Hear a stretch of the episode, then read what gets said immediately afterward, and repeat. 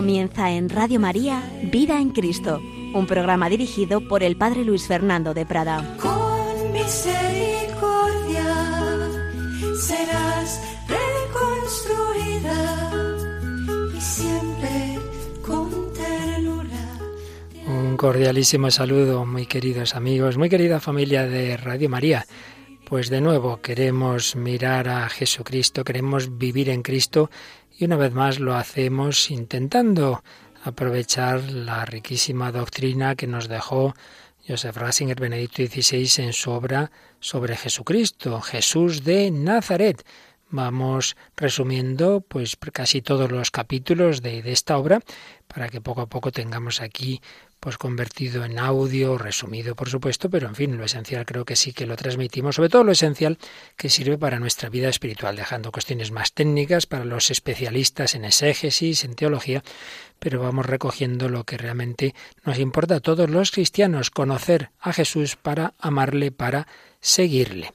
Pues bien, vamos a un capítulo que nos faltaba de, de leer, de resumir, de Jesús de Nazaret, en el volumen que se titula Desde la entrada en Jerusalén hasta la resurrección. El primer capítulo es la entrada en Jerusalén y la purificación del templo. La entrada en Jerusalén, que obviamente no solo debemos meditar y, y, claro que la celebramos en el Domingo de Ramos, pero que nos viene siempre bien, porque esa entrada en Jerusalén, esa peregrinación de Jesús es una imagen de la vida cristiana, que es una peregrinación. Qué alegría cuando me dijeron, vamos a la casa del Señor. Nosotros vamos a la Jerusalén celestial, vamos al templo, donde celebramos la Eucaristía, pero sobre todo vamos hacia la casa definitiva, vamos hacia el cielo, la Jerusalén celestial.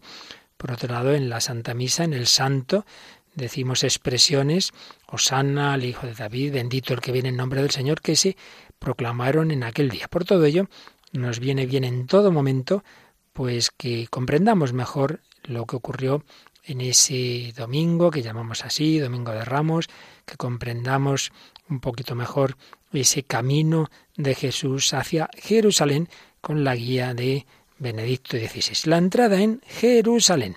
Sin detenernos en estas cuestiones técnicas, pero bueno, hagamos alusión aquí el Evangelio de San Juan eh, refiere que Jesús celebró tres fiestas de Pascua durante su vida pública. Una primera, en la que San Juan nos cuenta la purificación del templo en el capítulo 2 de su Evangelio, otra con ocasión de la multiplicación de los panes, el capítulo sexto, y finalmente la, la Pascua en la que él va a morir y va a resucitar, que va a ser su gran Pascua, donde se fundamenta nuestra Pascua, la Pascua de los cristianos. En cambio, eh, para los sinópticos la impresión es que solamente hubiera una Pascua, esa de la cruz y resurrección. Y desde luego en el Evangelio de San Lucas es un dato que siempre dicen los especialistas, se describe el camino de Jesús eh, como, como una especie de peregrinación única desde Galilea hasta Jerusalén.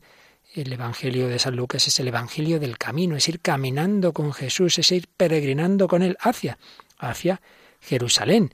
Bueno, es una subida en sentido geográfico, porque el mar de Galilea está a 200 metros bajo el nivel del mar, mientras que Jerusalén está a unos 760 sobre el nivel del mar. Y hay que recordar que los sinópticos nos han transmitido tres profecías de Jesús en ese camino, tres profecías sobre su pasión, aludiendo con ello también a la subida interior que se va desarrollando a lo largo del camino exterior, el ir caminando hacia el templo como el lugar donde Dios quiso establecer su nombre. Y la última meta de esta subida de Jesús, obviamente va a ser la subida a la cruz, es la entrega de sí mismo en la cruz, una entrega que reemplaza los sacrificios antiguos, es la subida que la carta a los hebreos califica como un ascender, no ya a una tienda hecha por mano de hombre, sino al cielo mismo, a la presencia de Dios. Pero esta ascensión hasta el cielo, hasta la presencia de Dios, pasa por la cruz. Es la subida hacia el amor hasta el extremo, que es el verdadero monte de Dios. Bien, este es el trasfondo de la peregrinación de Jesús, de la subida de Jesús a Jerusalén, pero la meta inmediata de su peregrinación fue la ciudad santa. Jerusalén con su templo, e ir a celebrar la Pascua de los judíos, como la llama San Juan. Jesús había puesto en camino junto con los doce, pero vemos en los evangelios que se le fueron uniendo distintas personas, un grupo creciente de peregrinos. Mateo y Marcos nos dicen que ya al salir de Jericó había una gran muchedumbre que seguía a Jesús. En este último tramo del recorrido hay un episodio importante que recordaremos del Evangelio de ese mendigo ciego Bartimeo que está sentado junto al camino ahí en Jericó. Se entera de que entre los peregrinos está Jesús y se pone a gritar, Hijo de David, Jesús, ten compasión de mí. Así lo cuenta Marcos 10.47 le calen, intentan que se calme, que, que no grite, nada, nada. Sigue gritando más fuerte y ya Jesús le dice que, que se acerque, que quieres, Rabuní, que pueda ver. Anda, tu fe te ha curado. Entonces Bartimeo recobra la vista y lo seguía por el camino. Fijaos qué bonito. Lo seguía por el camino. Ese hombre que acababa de recobrar la vista, con esa vista va a mirar a Jesús, lo va a seguir. Una vez que ya podían ver, se unió a la peregrinación hacia Jerusalén. Y entonces todo ese tema de David, del rey David, hijo de David, va tomando fuerza. Y claro, ahí estaba la, la, esperanza mesiánica, esperaban al Mesías como hijo de David. Entonces la gente cada vez más entusiasmada. Este Jesús con el que vamos de camino no será el Mesías, no será el nuevo David. No habrá llegado la hora, ahora que va a entrar en la ciudad santa, la hora en que Él restablezca el reino de David. Este es el contexto de esa peregrinación de Jesús a Jerusalén, de esa entrada suya en la ciudad santa. Vamos a los preparativos, preparativos que Jesús dispone con sus discípulos y que van a hacer crecer esta expectativa. Jesús llega al monte de los olivos desde Betfage y Betania, precisamente por donde se esperaba la entrada del Mesías. Recordamos que manda por delante a dos discípulos. Les dice que encontrarán un borrico atado, un pollino que nadie había montado, que tienen que desatarlo y llevárselo. Y si alguien les pregunta qué, qué están haciendo, responderán, el Señor lo necesita. Bueno, pues así ocurre. Los discípulos encuentran ese borrico, les preguntan con qué derecho se lo llevan, responden como se les había ordenado y cumplen con ese encargo. Pues bien, así Jesús va a entrar en Jerusalén montando en un borrico prestado, que obviamente luego devolverá a su dueño. Todo esto nos pueden parecer detalles sin importancia. No hay nada casual en el Evangelio. Todo tiene su significado. Y desde luego para los contemporáneos de Jesús aquí había muchas referencias misteriosas y mesiánicas. En cada uno de esos detalles que hemos mencionado está presente el tema de la realeza y de sus promesas. Jesús está reivindicando un derecho real, el derecho del rey a requisar medios de transporte. Era un derecho reconocido en toda la antigüedad. Sobre un animal sobre el que nadie había montado, pues está también claro, es un derecho real. Y hay alusiones a algunos textos del Antiguo Testamento. Podemos ver ahí la bendición de Jacob, Génesis 49:10, en las que se asigna a Judá el cetro, el bastón de mando, que no le será quitado de sus rodillas hasta que llegue aquel a quien le pertenece y a quien los pueblos deben obediencia. Se dice de él que ata su borriquillo a la vid.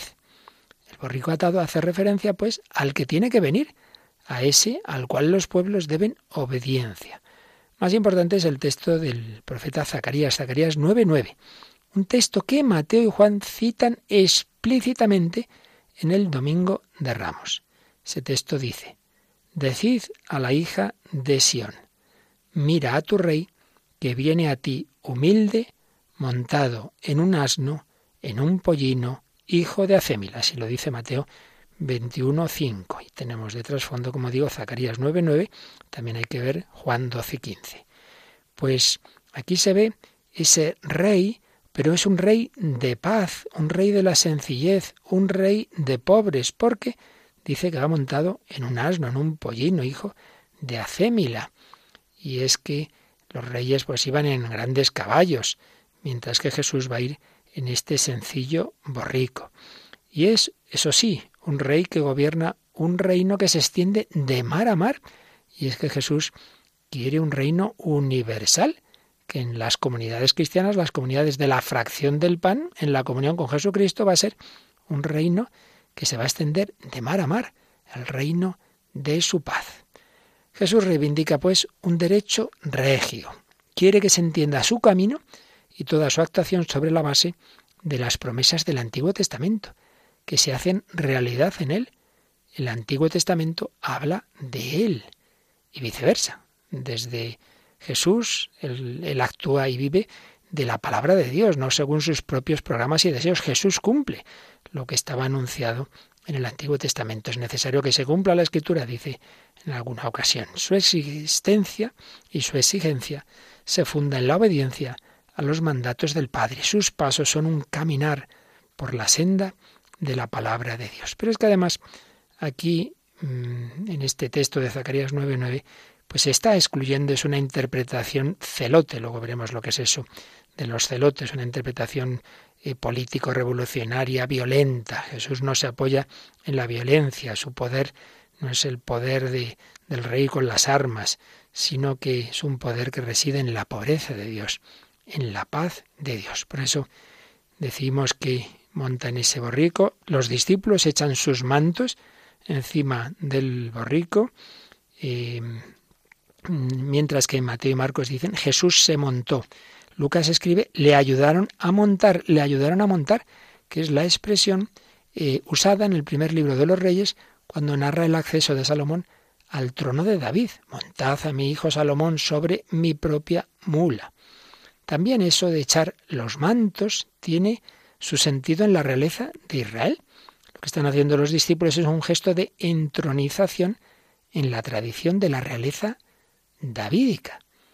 Los peregrinos se están contagiando de ese entusiasmo de los discípulos. Este es el Mesías. Ahora alfombran con sus mantos el camino por donde pasa el Mesías, el Hijo de David. Cortan también ramas de los árboles y gritan palabras del Salmo 118, palabras de oración de la liturgia que rezaban los peregrinos de Israel.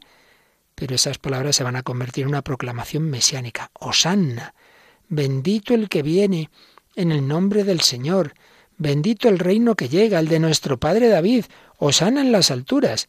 Así lo cuenta Marcos 11, 9 y siguientes. Y podemos mirar ese Salmo 118 a partir del versículo 25. ¿Veis? Aquí tenemos esa expresión que, decimos siempre en la Santa Misa, Osanna. Originalmente, nos explica Ratzinger Benedicto XVI, originalmente era una expresión de súplica, algo así como ayúdanos, Osanna, Señor, ayúdanos. En el séptimo día de la fiesta de las tiendas, los sacerdotes daban siete vueltas en torno al altar del incienso y repetían esa palabra, Señor, ayúdanos, porque estaban implorando la lluvia. Pero, así como esa fiesta de las tiendas se transformó de ser una fiesta de súplica en una fiesta de alegría, pues esa misma expresión osanna, que era una súplica, se convirtió cada vez más en una exclamación de júbilo. Pues bien, todo hace pensar que la palabra no sólo expresa júbilo, sino que también había adquirido un sentido mesiánico en esos tiempos de Jesús. Así pues, Osanna es una expresión de múltiples sentimientos, como tantas veces ocurre en las palabras que, encontramos en la Escritura. Una expresión de múltiples sentidos y sentimientos de los peregrinos que venían con Jesús, de sus discípulos, una alabanza jubilosa a Dios en ese momento en que está entrando en Jerusalén, la esperanza de que hubiera llegado la hora del Mesías y también la petición de que fuera instaurado de nuevo el reino de David, el reinado de Dios sobre Israel. Osanna. Pero también dice el Salmo 118, decían los discípulos, bendito el que viene en el nombre del Señor. Esta palabra pertenecía a la liturgia de Israel para los peregrinos y con esta palabra se saludaba a los que llegaban, a los que peregrinaban a la entrada de la ciudad o del templo. Se les, se les recibía así, bendito vosotros, benditos los que vienen, bendito el que viene en el nombre del Señor. Os bendecimos desde la casa del Señor. Se dice también, era una bendición que los sacerdotes dirigían sobre los peregrinos a su llegada. Pero también con el tiempo esta expresión, el que viene en el nombre del Señor, fue adquiriendo un sentido mesiánico. ¿Quién viene en el nombre del Señor más que el Mesías? Pues sobre todo él, evidentemente, era ya la denominación de aquel que había sido prometido por Dios. El que viene en nombre del Señor es ese ungido por Dios, es ese enviado del Señor. Así pues, de ser una bendición para los peregrinos, esta expresión se transformó en una alabanza a Jesús, al que se saluda como al que viene en nombre de Dios, como el esperado y el anunciado por todas las promesas. Referencia al rey David, que aparece en el texto de Marcos, expectativa de los peregrinos en aquellos momentos. Lucas, por su parte, como escribe no para cristianos procedentes del judaísmo, sino del paganismo, omite, omite el Osana y omite la referencia a David, pero en cambio mm, pone una exclamación que recuerda la Navidad. Paz en el cielo y gloria en las alturas. Paz en el cielo y gloria en las alturas. Y de los tres evangelios sinóticos y también de San Juan, se deduce claramente que la escena del homenaje mesiánico a Jesús tuvo lugar al, al entrar en la ciudad y que sus protagonistas no fueron propiamente los habitantes de Jerusalén, sino los que acompañaban a Jesús entrando con él en la ciudad santa. Esto nos puede ayudar también a entender eso que a veces decimos. Fíjate cómo cambia la gente. El domingo de Ramos recibieron a Jesús entre aclamaciones y el Viernes Santo gritan crucifícalo. Bueno, tengamos en cuenta que los que le están aclamando más que los que vivían en Jerusalén a los que venían con él. Por eso también lo podemos esto ver un indicio de ello en Mateo, que dice que al entrar en Jerusalén toda la ciudad preguntaba alborotada, ¿quién es este? ¿quién es este? Y la gente que venía con él decía, es Jesús, el profeta de Nazaret de Galilea. O sea, que eran los que venían con él los que le aclamaban así. Esto recuerda también mucho al relato de los magos de Oriente. Llegan a Jerusalén, que venimos siguiendo una estrella porque porque ha nacido el rey de los judíos. Y dice que, esa noticia dejó a Jerusalén trastornada y ahora alborotada, estremecimiento en los corazones, expresada con la misma palabra que se usaba para el estremecimiento causado por un terremoto. Así pues, esa multitud que homenajeaba a Jesús en la periferia de la ciudad no es la misma que después gritará crucifícalo. En esta doble noticia, sobre el no reconocimiento de Jesús, actitud de indiferencia y de inquietud a la vez, hay ya una alusión a la tragedia de la ciudad, esa tragedia que Jesús había anunciado repetidamente y de modo más explícito en el discurso escatológico, como ya hablamos de ello en otro día. Pero Mateo hay otro, otro punto que solo nos cuenta él sobre la acogida de Jesús, en Jerusalén. Dice que después de la purificación del templo, algunos niños repetían en el templo las palabras del homenaje a Jesús, Osanna al Hijo de David. Entonces los sumos sacerdotes y los escribas dicen, pero bueno, ¿qué, ¿qué, están diciendo estos niños? Maestro, repréndelos a los que te dicen esas cosas. Jesús, en cambio, defiende esa aclamación de los niños y hace referencia al Salmo 8, versículo 3. De la boca de los niños de pecho ha sacado una alabanza. Así pues, los niños, los niños alaban a Jesús. Recordemos cuando los apóstoles quieren eh, apartar a los niños de, de Jesús y dice Jesús, no, no, no, dejad que los niños se acerquen a mí. Y es que de los que son como ellos es el reino de Dios. Los niños son para Jesús ejemplo de ese ser pequeño ante Dios, ese ser pequeño que es necesario para poder pasar por el ojo de una aguja. El que acoge a un niño como este en mi nombre me acoge a mí, había dicho también Jesús, y es que Jesús se identifica con el niño, porque él mismo se ha hecho pequeño. Como hijo, no hace nada por sí mismo. El Hijo Eterno de Dios hace lo que le dice el Padre, actúa totalmente a partir del Padre y de cara a Él. Los pequeños, los pequeños van a ser los creyentes que han encontrado ese, ese estilo que Jesús nos pide, ser pequeños ante Dios. Siempre somos y debemos actuar así como niños pequeños ante Dios. La alabanza de los niños aparece como una anticipación de la alabanza que nosotros, sus pequeños, entonamos en su honor a lo largo de los siglos. Osanna, bendito el que viene, en el nombre del Señor.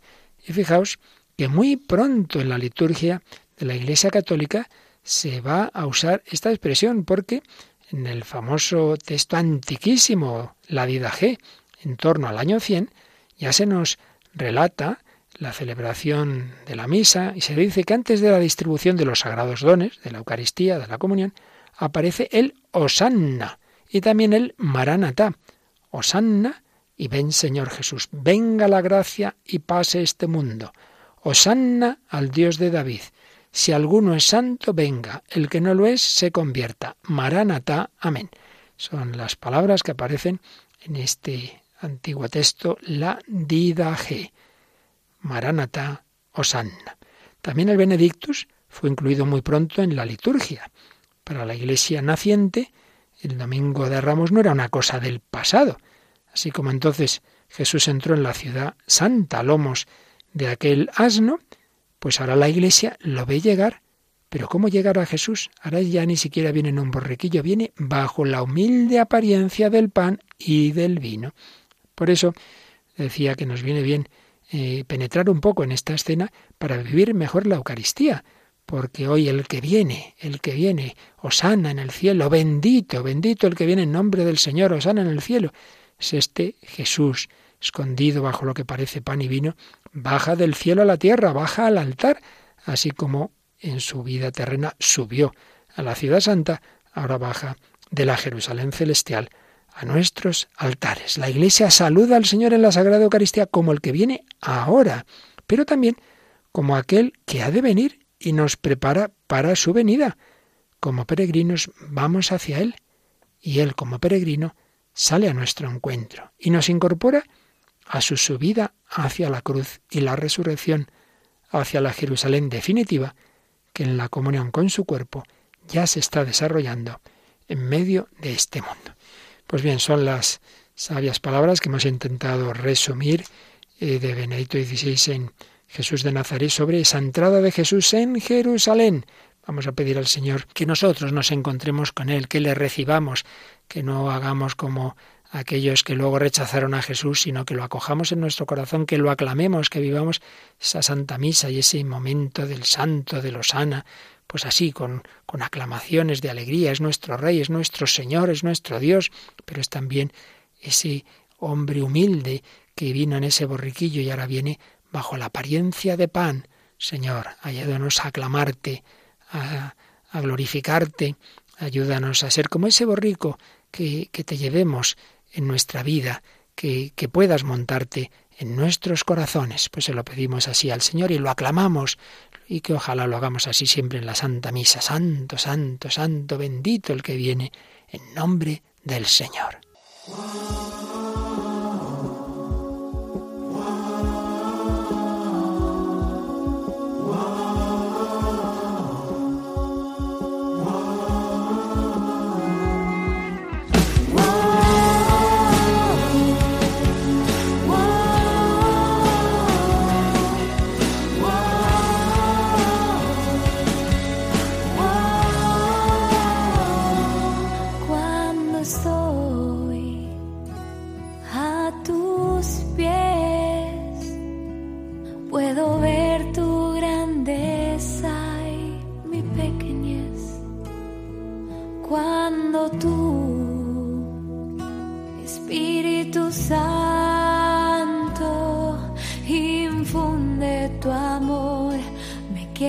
por dentro.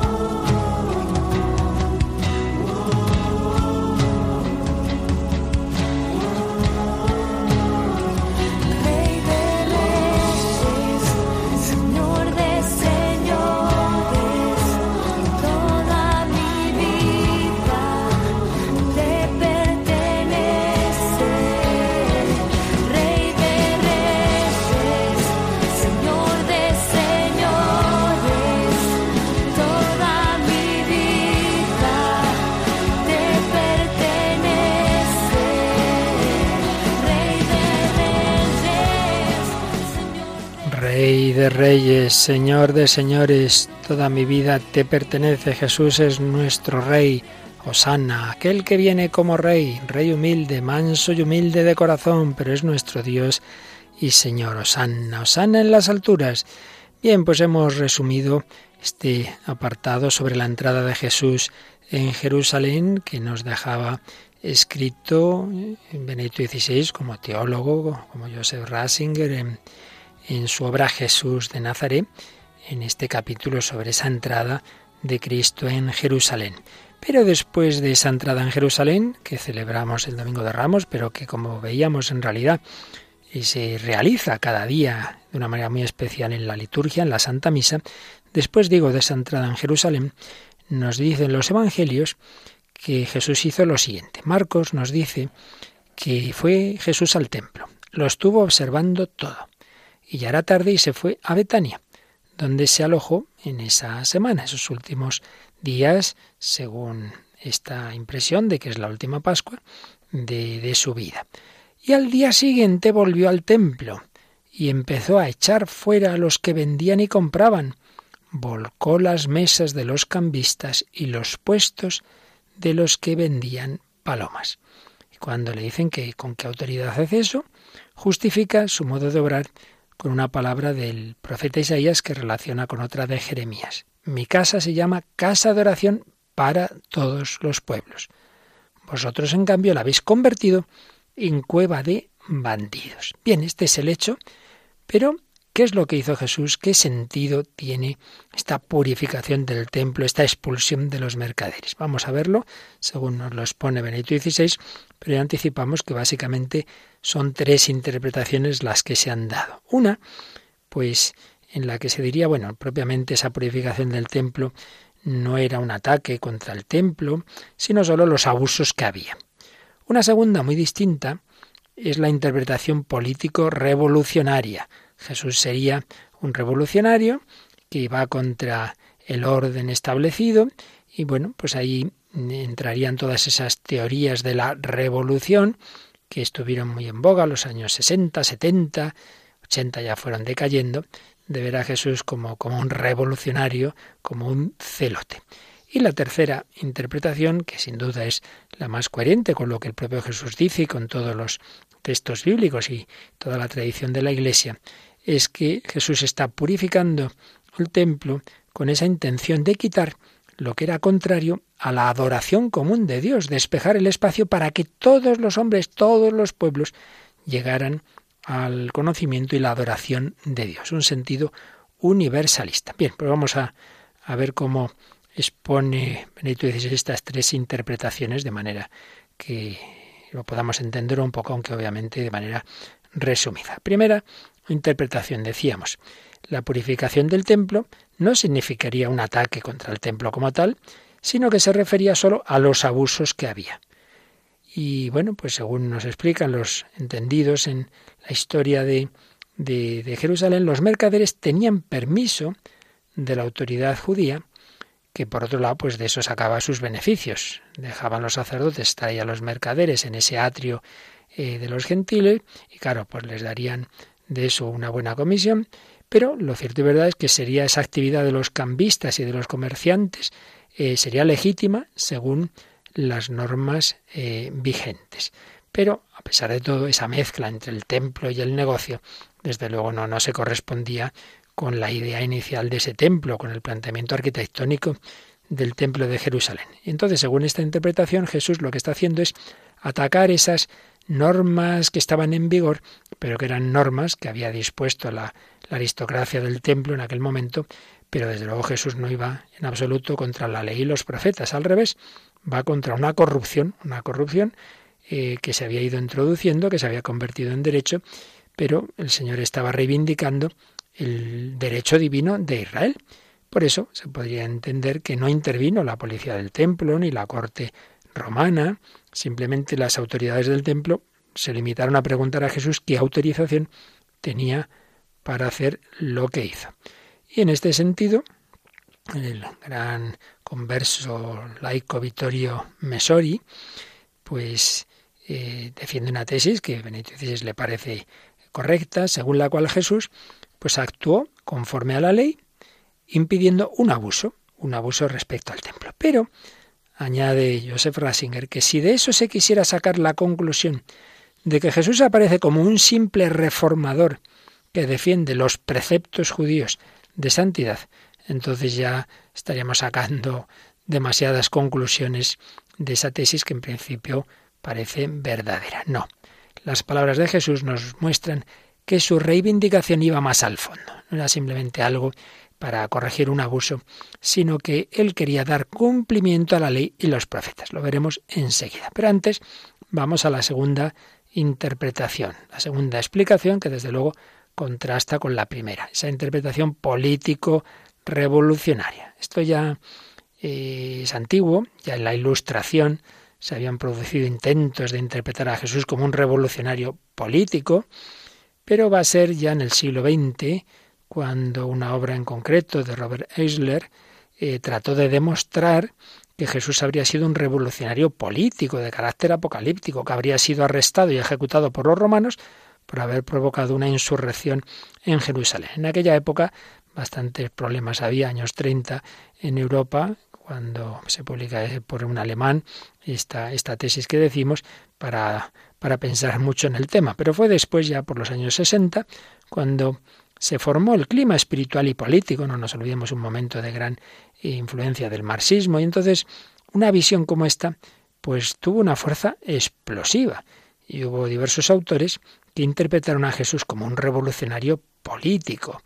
Entonces se colocó a Jesús en la línea del movimiento de los celotes. ¿Quiénes son? ¿Quiénes eran los celotes? Los celotes son un grupo del pueblo de Israel que mm, querían encontrar un fundamento bíblico para su actuación en un personaje bastante antiguo, Pinjas, un nieto de Aarón. Este Pinjas traspasó ni más ni menos con la lanza a un judío porque se había juntado con una mujer idólatra. Entonces lo consideraban como modelo de los celantes de la ley, de los puros, de los que cuidan esa, esa pureza del culto ofrecido a Dios.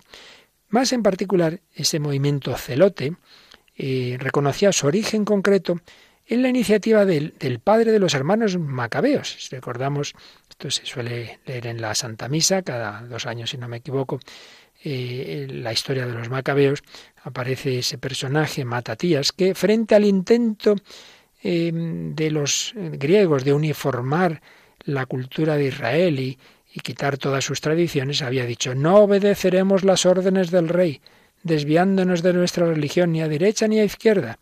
Entonces inició una insurrección contra esa dictadura helenística y mató al hombre que estaba empezando a hacer caso a las autoridades helenísticas e iba a ofrecer sacrificios a los ídolos.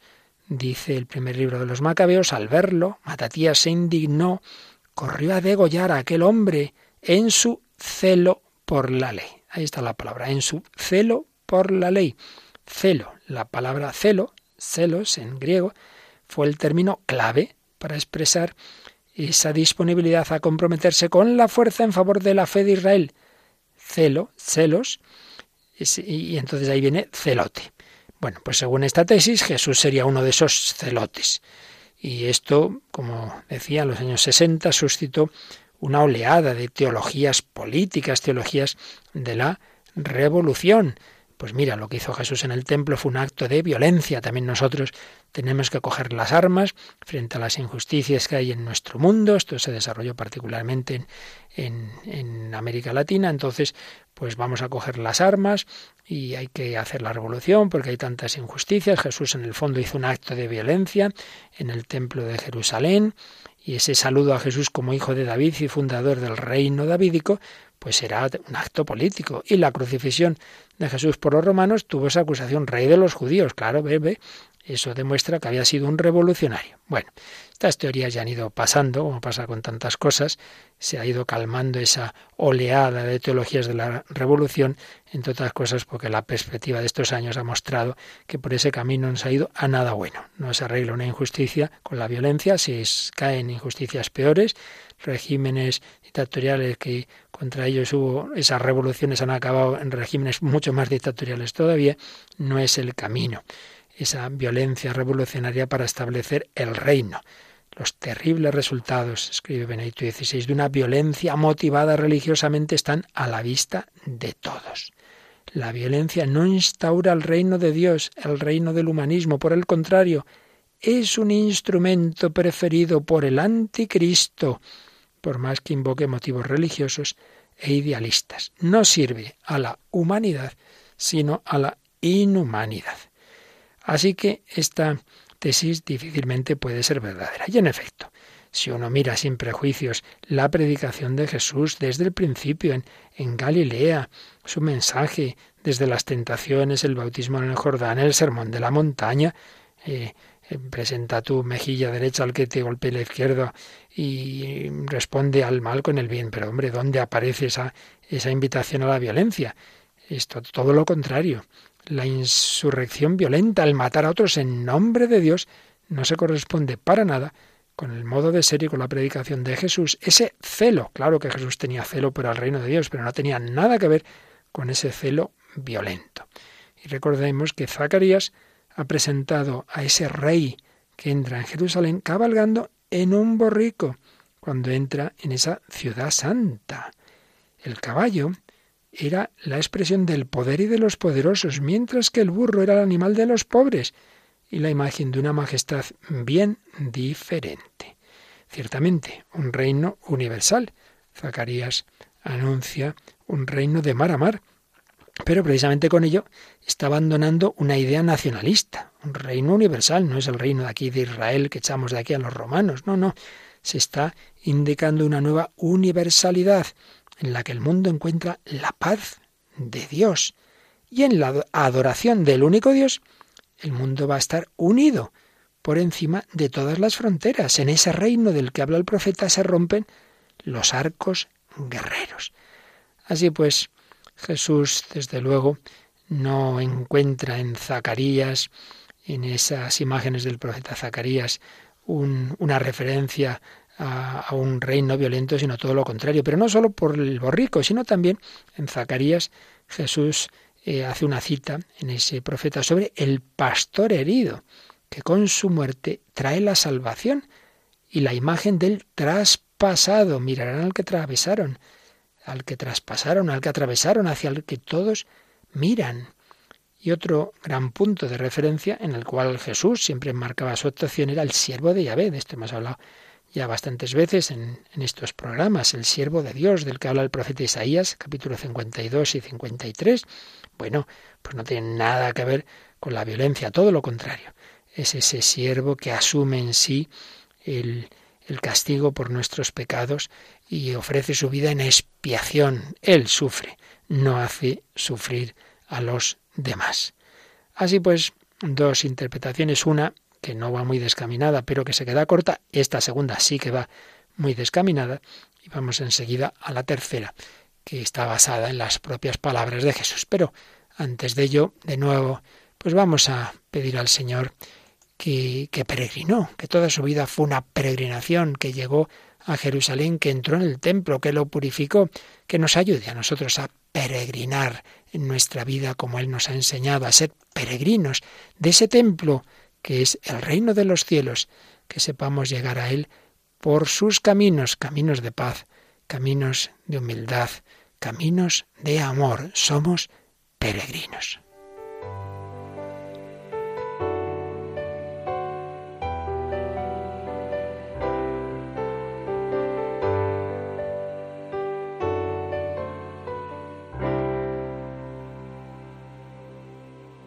Dios nos da fuerzas para vivir. Dios nos da fuerzas para amar. Dios nos da fuerzas para esperar y siempre confiar en su voluntad. Tu barca se empieza a hundir y no se ve nada en esta tormenta y le aparece calma todo alrededor. Él nos indica el camino porque aquí soy.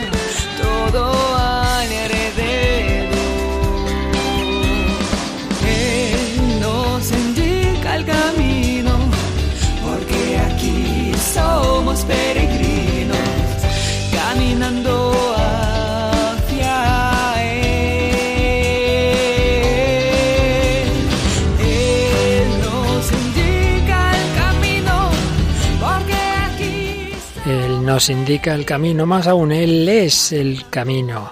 Jesús, camino, verdad y vida. Queremos conocerle, queremos amarle, queremos seguirle. Y a ello nos ayuda esta obra Jesús de Nazaret de Benedicto XVI, que estamos resumiendo hoy en el capítulo de la entrada en Jerusalén y la purificación del templo. Tras ver dos interpretaciones de esa purificación, vamos a la que nos muestra Benedicto XVI como la más segura conforme a las propias palabras de Jesús, que da esta explicación. No está escrito mi casa se llama casa de oración para todos los pueblos. Vosotros, en cambio, la habéis convertido en cueva de bandidos.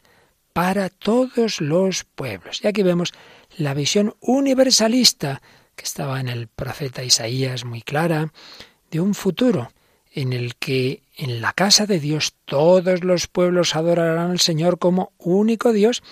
De hecho, tal como estaba diseñado el templo de Jerusalén, ese primer patio, el patio de los gentiles, que es donde se desarrolla esa escena de la expulsión de los mercaderes, es un espacio abierto que invita a todo el mundo a rezar al único Dios. Y esto es lo que está subrayando Jesús, esa apertura interior de la esperanza. Es verdad que Jesús en su, en su vida terrena, su, su actuación estaba fundamentalmente limitada a Israel, pero siempre señalando la tendencia universalista, que lo que hace es abrir la salvación al mundo entero. Él ha venido para todos, él ha traído a Dios a los pueblos de la tierra. Según esto, en esta purificación del templo se trata de esta intención fundamental, quitar aquello que es contrario al conocimiento y a la adoración común de Dios, despejar ese espacio para la adoración de todos. Eso es lo que el Señor quiere con esa purificación. Y hay otro episodio que, que, San Juan nos cuenta, pues en lo que sería el Domingo de Ramos, que en alguna otra ocasión creo que ya lo hemos comentado, pero que ahora aquí nos ilumina mucho. Y es cuando nos dice el cuarto evangelista que entre los peregrinos había algunos griegos, dice, que habían subido para adorar en la fiesta, es decir, no eran israelitas, eran gentiles, paganos, pero se ve que compartían la fe judía en un único Dios y habían subido a adorar, habían subido a adorar a Dios en el templo de Jerusalén. Entonces estos griegos se acercan a Felipe, el de Bethsaida de Galilea, y le dicen, queremos ver a Jesús. Se dirigen a ese discípulo con nombre griego, procedente de la Galilea medio pagana, dicen, este puede ser un buen intermediario. Queremos ver a Jesús, una frase que recuerda aquella visión que tendría años después San Pablo, cuando se le aparece un macedonio que le dice, ven a Macedonia y ayúdanos. Bueno, pues aquí unos griegos que intuyen que en ese Jesús está la salvación. Entonces Felipe se lo dice a Andrés, ambos se dirigen a Jesús. ¿Y cómo responde Jesús? De una manera misteriosa. Ha llegado la hora en que se ha glorificado el Hijo del Hombre. En verdad os digo que si el grano de trigo no cae en tierra y muere, queda infecundo, pero si muere, da mucho fruto. Y uno dice, bueno, ¿y qué tiene que ver que esos griegos quieren ver a Jesús con el hecho de que Jesús hace una profecía de su pasión? Ha llegado la hora en que va a ser glorificado el Hijo del Hombre porque el grano de trigo va a caer en tierra, va a morir y entonces va a dar mucho fruto. Bueno, pues lo que está diciendo Jesús es que no solo esos, esos griegos concretos que están ahí, sino todos los pueblos, nosotros, los no judíos, los gentiles, todas las naciones, vamos a poder ver a Jesús en la fe, vamos a poder conocerle, vamos a poder conocer a Dios, vamos a podernos salvar porque él va a morir, porque su vida va a dar mucho fruto. El grano de trigo va a dar un fruto abundante. Jesús contesta con una profecía de la pasión en la que interpreta su muerte ya inminente como glorificación, una glorificación que se va a demostrar en la gran fecundidad obtenida. Y es que, y este es un párrafo precioso de, esta obra que estamos resumiendo, lo que cuenta no es un encuentro inmediato y externo entre Jesús y los griegos. Habrá otro encuentro que irá mucho más al fondo. Sí, los griegos lo verán, pero porque irá a ellos, a nosotros, a través de la cruz. Irá como grano de trigo muerto, dará mucho fruto para ellos. Ellos, repito, nosotros, verán su gloria, encontrarán en el Jesús crucificado al verdadero Dios, al Dios que estaban buscando los griegos en sus mitos, en su filosofía. Esa universalidad de la que hablaba el profeta Isaías se va a manifestar a la luz de la cruz. Ahí, a partir de la cruz, el único Dios se hace reconocible para todos los pueblos. En el Hijo conocerán al Padre, conocerán al único Dios que se había revelado en la zarza ardiente, la verdadera zarza ardiente para todos los pueblos. Va a ser la cruz. Y ahí va a arder de amor ese corazón de Cristo. Y así todos podemos llegar a Dios por ese misterio pascual, por esa muerte y resurrección. Así pues, promesa universalista que enlaza con aquella palabra también del profeta Jeremías, habéis hecho de mi casa una cueva de bandidos. Jeremías se, se batía apasionadamente por porque el culto no fuera contra la vida, que, que lo que se eh, hacía de culto en el templo, pues no, no fuera luego contra las una vida inmoral, injusta. Jeremías luchaba contra una politización de la fe, eh, según la cual Dios debería defender su templo ante todo. No, un templo que se ha convertido en una cueva de bandidos ya no tiene esa protección de Dios. En la convivencia entre culto y negocios que Jesús combate, Él ve que se produce de nuevo aquella situación de los tiempos de Jeremías. Tanto su palabra como su gesto son una advertencia en la que haciendo ya alusión a Jeremías, se podía percibir la alusión a la destrucción de este templo, que iba a ocurrir años después, como ya explicamos en otra ocasión, resumiendo otro capítulo de esta obra. Y entonces esto podemos relacionarlo con esta palabra de Jesús que aparece en Juan 2.19. Destruid este templo y en tres días lo levantaré. Con esto Jesús responde a esa autoridad judía que le pedía una señal para legitimar lo que estaba haciendo. Sus señales, la cruz y la resurrección. Ese templo va a ser destruido, su cuerpo, él va a morir, pero él va a reconstruir el templo porque va a resucitar al tercer día. La cruz y la resurrección lo legitiman como aquel que establece el culto verdadero. Jesús se justifica a través de su pasión. Este es el signo de Jonás. Pero hay más ese rechazo a Jesús, esa su crucifixión, va a significar también el fin de este templo, el fin de este templo. La época del templo ya ha pasado, del templo de Jerusalén, como ya vimos. Llega un nuevo culto en un templo no construido por hombres. ¿Cuál va a ser ese nuevo templo? Su cuerpo, el cuerpo del resucitado. En Jesús resucitado Estamos congregados todos los pueblos y todos nos unimos en ese sacramento de su cuerpo y de su sangre. Ese es el nuevo y definitivo templo. Ese es el nuevo pueblo establecido en la alianza de la, de la sangre, sangre que establece la alianza nueva y eterna. Jesús es el nuevo templo de la humanidad. La crucifixión de Jesús es al mismo tiempo la destrucción del antiguo templo y con su resurrección comienza un nuevo modo de venerar a Dios, ya no en un monte o en otro, sino como le dirá Jesús a la samaritana, en espíritu y en verdad. Bueno, ¿y qué hay entonces de ese celo de Jesús? El celos de Jesús, porque nos dice mm, San Juan que los ah, discípulos, con ocasión de esa purificación del templo, se acordaron de lo que estaba escrito. El celo de tu casa me devora. Es una expresión tomada del Salmo 69 y lo aplican, está aplicado a la, a la pasión. El celo de tu casa me devora. el orante es relegado al aislamiento, la palabra se convierte para él en una fuente de sufrimiento, pues bien, los discípulos van a reconocer en esta frase del Salmo, van a reconocer a Jesús al recordar al justo que sufre. El celo por la casa de Dios le llevó a la pasión, le llevó a la cruz. Este es el vuelco fundamental que Jesús ha dado al tema del celo. El celo ya no va a ser el de los celotes, de usar la violencia y matar a los romanos. No, no, no. Jesús ha transformado el celo de servir a Dios mediante la violencia en el celo de la cruz, de dar Él la vida. Por eso el criterio para el verdadero celo es el amor que se entrega. Tenemos que tener siempre cuidado porque desde unas eh, perspectivas otras, desde unas ideologías otras, desde unas posturas otras, a veces caemos en, en visiones violentas, al menos en las palabras, en las actitudes de, de nuestra fe, y claro, eso iría contra lo más básico del Evangelio. Finalmente, esta interpretación nos indica, José Racine encuentra confirmación en dos pequeños episodios con los que Mateo concluye el relato de la purificación del templo. Uno, Mateo 21:14 dice que en el templo se acercaron a él ciegos y tullidos y los curó.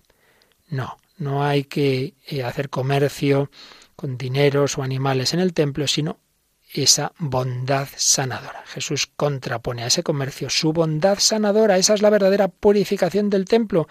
Jesús no viene a destruir con la espada del revolucionario, viene a curar. Jesús muestra a Dios como aquel que ama. Él curó a ciegos y tullidos. Y el otro detalle que antes ya mencionábamos es el comportamiento de los niños, que repiten la aclamación de los Anna que los adultos le negaban. De estos pequeños recibirá siempre la alabanza, la alabanza de los que son capaces de ver con un corazón puro y simple y que están abiertos a su bondad. Así en estos pequeños episodios se apunta ya al nuevo templo que Jesús ha venido a edificar. Pues como veis, un, un capítulo denso teológicamente, pero que nos ayuda mucho, como siempre lo hace Benedicto XVI, a entender estas escenas tan importantes del Evangelio que tantas veces hemos oído, pero que seguro que se nos escapan muchos detalles, pues vamos a pedir al Señor que todo esto nos ayude a, a vivir, a vivir con profundidad nuestra fe, a darnos cuenta de que Jesús también quiere que nuestro corazón sea un verdadero templo. Y a veces en él también hay hay que expulsar a esos mercaderes, a esos pensamientos, a tantas tonterías que estamos dando vueltas en nuestro corazón, a los juicios, a las faltas de caridad, de pureza, de reverencia, y no nos unimos a Dios en nuestra alma, que está llamada a ser templo de la Santísima Trinidad, y quizá el Señor también tendría que venir con el látigo a echar ahí de nuestra alma todas esas malas influencias y pensamientos, pues se lo pedimos al Señor, que nos ayude, que haga de nuestro corazón un templo en el que se glorifique a la Santísima Trinidad, un templo de amor a Dios, un templo en el que aprendamos el amor al Padre y a nuestros hermanos.